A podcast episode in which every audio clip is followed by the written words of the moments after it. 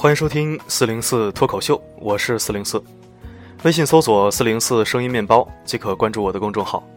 荔枝频道 FM 幺八幺五八五三。上一期理智爱国主题的播音得到了一些朋友的认可和支持，所以今后我会不定期播出一些热点新闻脱口节目。希望您有好的建议，可以随时给我留言或私信。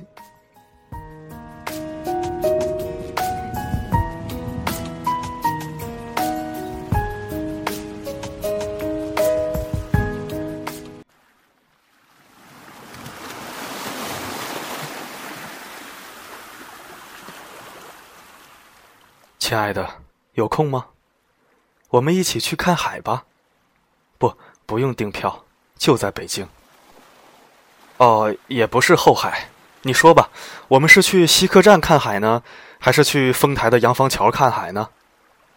哎哎，别走啊！我没骗你。亲爱的，不要离开我，心里面想的人全是。今天。我们大北京成功启动了看海模式，天津卫也没落后，河北呢跟往常一样，默默地配合着北京和天津。老天爷用水淋淋的事实告诉我们：小伙子，有车有房别骄傲，你还得有船。如果你想在众光棍之中脱颖而出的话，那你还得会游泳。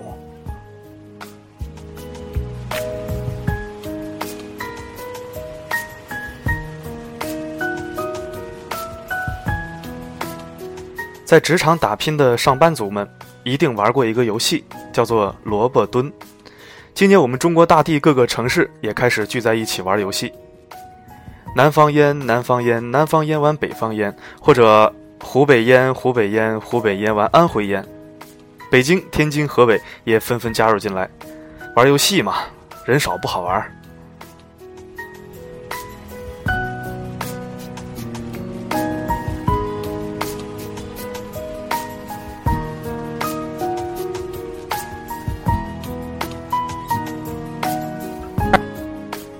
大家有没有想过一个问题？为什么我们偌大的中国，固若金汤，威震欧亚，天不怕地不怕的，怎么就怕水呢？好像大雨一来，我们就得坐等看海，就得抓紧学游泳去买船。除了让人民子弟兵上去扛沙袋、架人墙之外，好像就只能疏散人民群众了。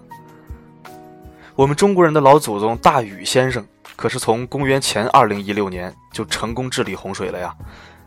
据资料显示，他的治水办法是疏通，就是凿龙门、挖水渠，一共挖了九条河，最终把雨水引流到大海，确保中原人民百年之内不被洪水所困。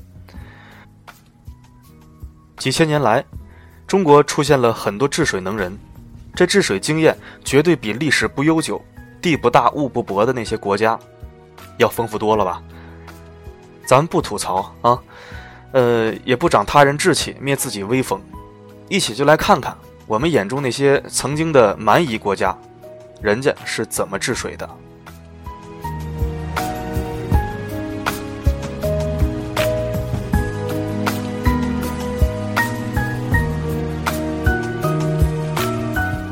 提到这个排水系统，我们也不得不提到一个国家，啊，让我们这爱国者们，包括我在内，非常痛恨的一个国家。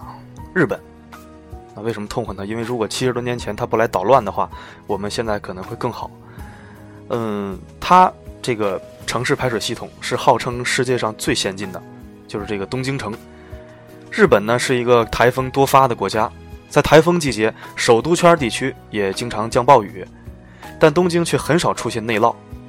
首先，东京设有先进的降雨系统来预测和统计各种降雨数据。再进行各地的排水调度。其次，暴雨后东京路上不积水，完全得益于人工建造的川。这个川是四川的川，这个川字啊，类似于壕沟的川，密布东京都，排涝作用非常大。所有的细小水道都通往川，再通过比川更深更宽的地下水道涌入东京湾，然后再进入大海。此外呢，东京投资两千四百亿日元啊，约合人民币两百亿元，耗时十四年，就是从一九九二年到二零零六年，建成了堪称世界上最先进的下水道排水系统——首都圈外围排水道。整个排水系统的排水标准是五至十年一遇。呃，据我所查呢，咱们北京的这个呃排水系统，它的一个排水标准是两到三年，或者说三到五年，大概这么一个范围。那日本这一个呢，它是全长六点三公里啊，包含五根直径三十米、深六十米、用管道连通的竖井和一个调压水槽，系统总储水量达到六十七万立方米。所以说，在东京。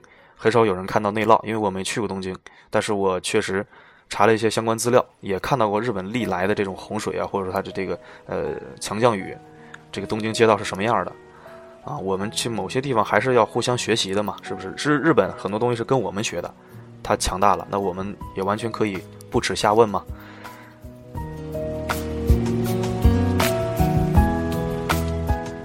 当然呢，还要提到一个城市啊，这个城市的国家也是比较发达的，是英国的伦敦。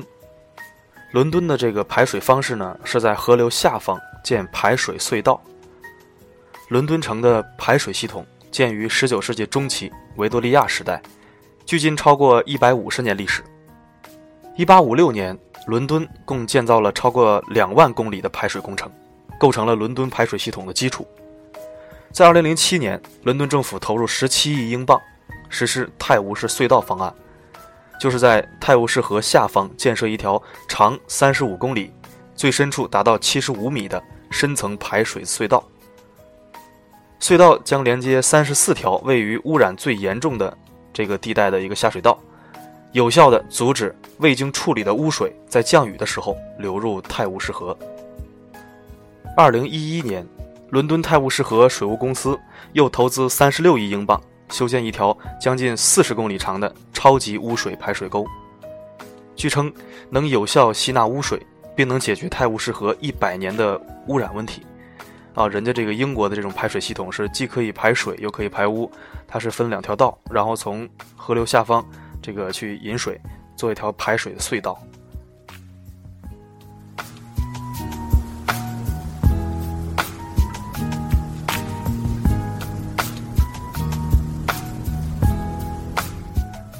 我们还要提到一个国家叫法国，它的这个首都巴黎，啊，它的排水系统是复杂多样，有这样一个特点。一般来讲，突如其来的暴雨是对城市排水系统的重大考验。经过一百多年的发展，法国巴黎的地下排水系统总长将近两千四百公里，成为世界上排水系统最为复杂的城市之一。巴黎的排水系统呢，总体上分为五级，啊，五级排水管道。从下水道到主渠道，可供维修人员进入检查、维修、排污。维护人员可持终端设备到现场进行维护，每年至少两次。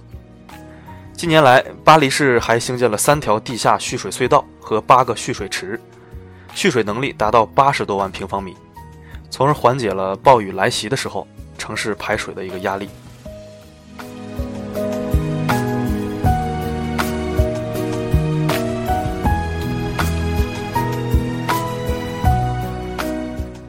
其实要说排水系统呢，肯定我们最先想到的不应该是日本啊，因为我找这个资料就按顺序来了，最应该想到的应该是德国。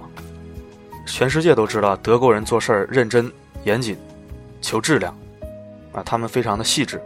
前几年广东、广西这些国内城市出现强降雨，导致主城区被淹之后，很多人都提到了另外一个城市，那就是青岛。啊，青岛是尽管也是雨水频袭，但几乎没有内涝。然而，它的地下排水系统是一百多年前德国人占领青岛时修建的，共铺设雨水管道二十九点九七公里，污水管道四十一点零七公里，雨污河流管道九点二八公里，总长度约为八十公里。在文革时期，德国修建的下水道还曾经被作为人防工程，就是防空洞。排水道上呢开了很多口，啊，里面也修设了台阶。青岛的德建排水管道，从横断面来看，高大概八十厘米，上半部分呈半圆形，直径较大，简单的以水泥抹面，能在水量比较大的时候确保过水面积。下半部分是呈 V 字形，大约二分之一高度的部分贴了白色瓷瓦，确保了污水在流量比较小的情况下依然能够保持比较高的流速。光滑的瓷瓦能确保污染物和垃圾不会被毛刺刮住，减少了堵塞贸易的可能性。上大下小的蛋形结构还可以让管道拥有尽可能大的承压能力。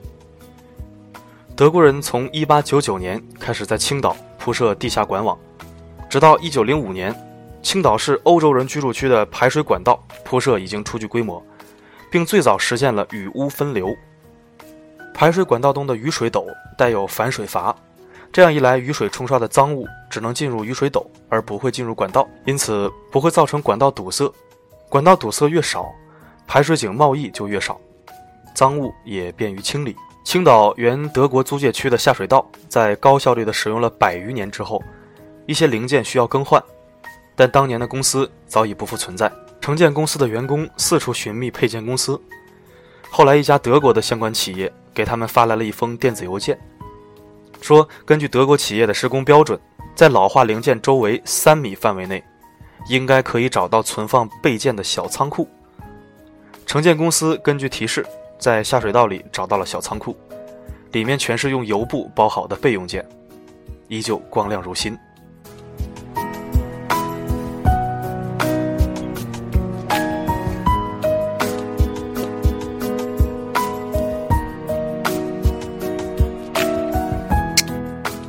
最后，我们还要提到一个城市，叫做鹿特丹。它是欧洲最大的海港城，荷兰第二大城市。它的治水方式是水广场。这种水广场是一举三得，因为荷兰这个城市呢，海平面这个海拔是低于海平面的，但是很少有水漫金山的这种泽国景象。这一切都要得益于它完善的排水系统。为了从源头上对降雨进行分流和吸收。该城铺设了透水性能好的砖块，并根据一定坡度向周围绿地透水。实施多年的屋顶绿化计划，更是让屋顶发挥了吸水海绵的作用，也减缓了雨水进入地表的速度。该城正计划新建水广场，水广场顺地势而建，由水池和沟槽建成，相连形成一个巨大的可循环网络。水广场大部分时间是干燥的。可以供民众休闲娱乐。下小雨时，沟槽中的水会流至水池，形成天然水井；遇到暴雨时，则即刻变身，成为高效的防涝系统。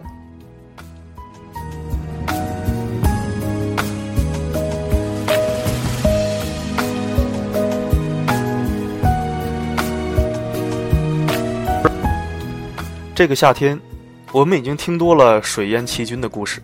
无论是江南还是黄河以北，似乎只要一场好雨，都有成为水上威尼斯的潜质。有人说，要检验一个城市的文明程度，一场暴雨就已经足够了。可是，在暴雨面前，很多大城市、特大城市，鲜有做到从容应对的，反而或多或少地暴露了城市排水系统不畅的软肋。在内涝面前，长沙市的市长称遭遇了百年不遇的特大暴雨。雨太大，排不赢是城区积水的主要原因。据介绍，长沙目前的排水管是根据一年一遇的标准来建设的。现在突然遇到百年一遇的大暴雨了，自然有心杀贼无力回天。百年不遇也许是客观事实，但是并不能成为城市管网建设不进步的借口。事实上，近两年来极端天气的这个现象频繁。五十年不遇，百年不遇的暴雨说来就来，说遇就遇，是不是？六月份就来了一趟，你能保证七月份就不来了吗？今年来了一趟，你能保证明年就不来了吗？对城市管理者来说，应该有种清醒的认识，不是你设计了一年一遇的管网系统，天灾就会跟着你的标准来和你约会，是吧？恰恰应该反过来，面对越来越极端的这种恶劣天气，你能未雨绸缪到什么程度？来个百年一遇的城市就瘫痪了。那来个二百年一遇的，那你是不是市长也直接就上河里去游泳去了？是不是抓鱼去？法国的大文豪雨果曾经说过：“下水道是城市的良心。”法国人牢牢地记住了这句话。由于有城市排水系统不完善而导致的严重水污染和城区内涝的历史教训，法国历来十分重视城市排水系统的设计规划，并且以历史悠久而著称。法国巴黎的下水道系统历经数百年的传承和完善，目前总长达到两千三百四十七公里，远远超过了它的地铁系统规模。因为因为巴黎的这个地铁设计的也是非常合理的啊，有人去做过的人也反映过。它是那种蜘蛛网的那种方式，就是导致这种，呃，规划比较比较合理，然后不会出现拥堵，在地铁里边也不会出现特别大的那种拥挤。看过《悲惨世界》和《虎口脱险》这些法国电影的人，应该都注意到过，这个巴黎的下水道不仅可以划船，甚至可以住人。当人家的下水管道可以成为景观的时候，我们的下水道也许对地方政府来说。成了一项负担。我们热衷于这个世界上的地上建筑、地上建设，却缺乏将资金投入到地下世界建设的热情。因为地上世界是显性的、可见的，说白了就是事关面子，就是事关城市形象的面子工程。与其在暴雨来袭的时候手忙脚乱，不如在暴雨没来的日子里多想想该干点什么。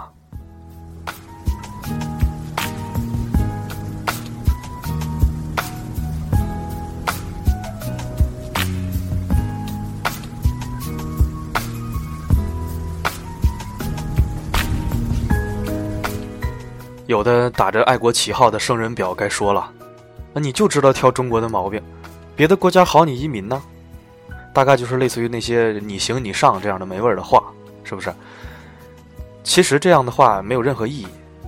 相反，能够关心自己国家跟别的国家的差异和区别，或者说差距，这才是真正的爱国表现。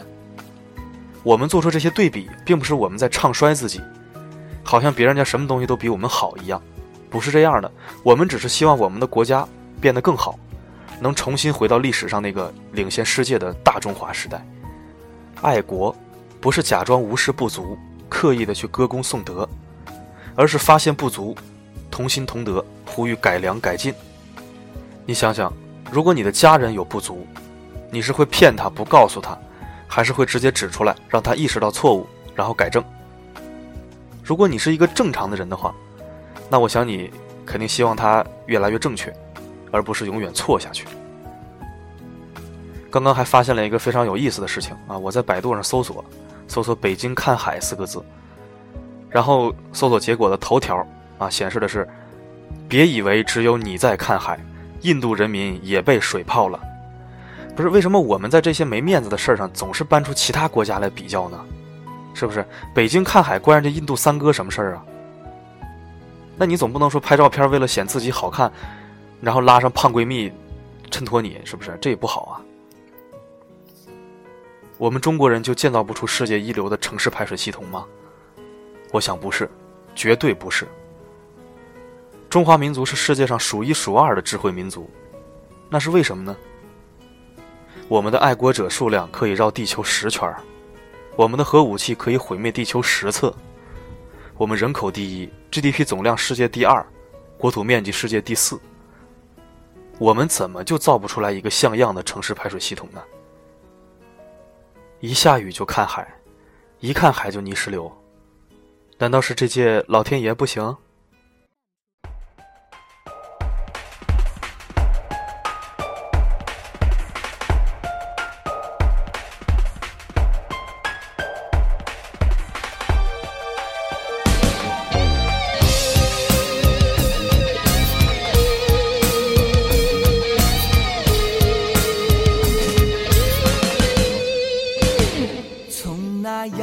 感谢您的收听，这里是荔枝 FM 幺八幺五八五三，关联公众号四零四声音面包，欢迎关注。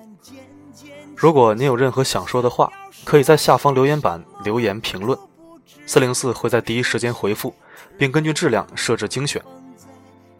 好了，今天的四零四声音面包脱口秀就到这里，我们下期再会。想把每朵浪花记起，想要说声爱你，却被吹散在风里。猛然回头，你在哪里？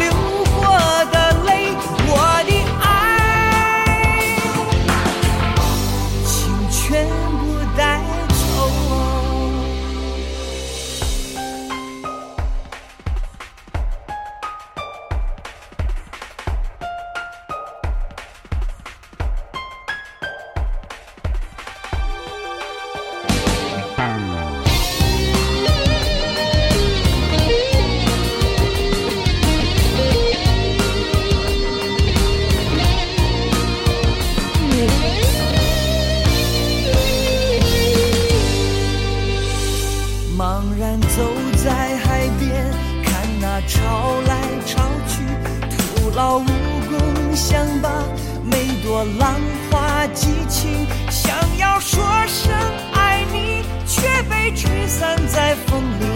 猛然回头，